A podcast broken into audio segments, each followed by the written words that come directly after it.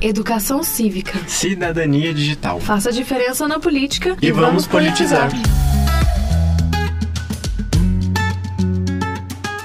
Olá, sejam muito bem-vindos a mais um episódio do podcast Politizar. Me chamo Valéria. E eu sou João. As atividades do Legislativo são uma grande incógnita para muita gente. Ouvimos cotidianamente sobre ordem do dia, sessão extraordinária e sessão solene. O nosso podcast de hoje busca esclarecer e explicar diferentes sessões da Câmara dos Deputados. Esse é um assunto certamente interessante, Valéria. A partir dele, podemos entender melhor o funcionamento da Câmara dos Deputados. Basicamente, Valéria, existem as sessões preparatórias, deliberativas e não deliberativas. As sessões preparatórias acontecem no primeiro e no terceiro anos da legislatura.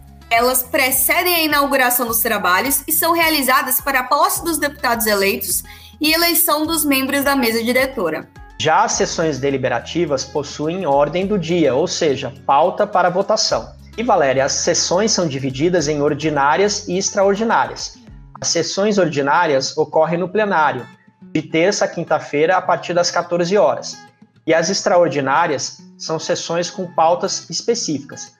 Nelas, apenas as matérias pautadas para a sessão serão deliberadas. Legal, João. Diferentemente das sessões deliberativas, as sessões não deliberativas não possuem ordem do dia. E elas se dividem em sessões de debates, que acontecem às segundas, às 14 horas, e às sextas-feiras, às 9 horas. Nessas sessões de debates, temos pronunciamentos e comunicações parlamentares.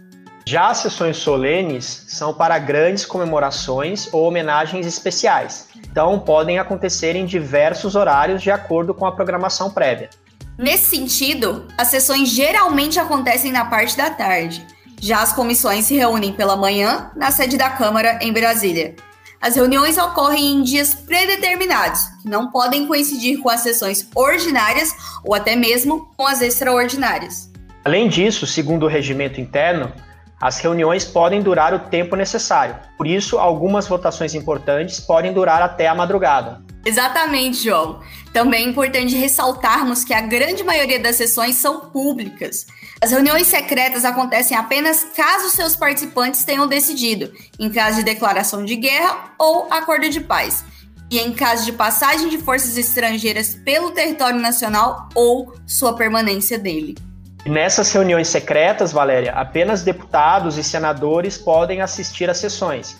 E o secretário da comissão é designado pelo presidente entre os membros da comissão, e este será o responsável por elaborar a ata. As atas dessas reuniões ficam indisponíveis por tempo determinado. Ao fim de cada reunião, elas são enviadas ao arquivo da Câmara e cada ata recebe uma indicação de prazo pelo qual ela ficará indisponível para consulta. Muito interessante, Valéria. Acredito que estes temas são importantes para entendermos melhor o funcionamento do nosso Poder Legislativo. Com certeza, João. Bem, ficamos por aqui. Obrigada por nos acompanharem. Compartilhem esse episódio, nos sigam no Instagram, arroba Projeto Politizar. E caso queiram fazer alguma sugestão de tema para abordarmos, é só mandar mensagem via Instagram. Até a próxima! Até a próxima e vamos politizar!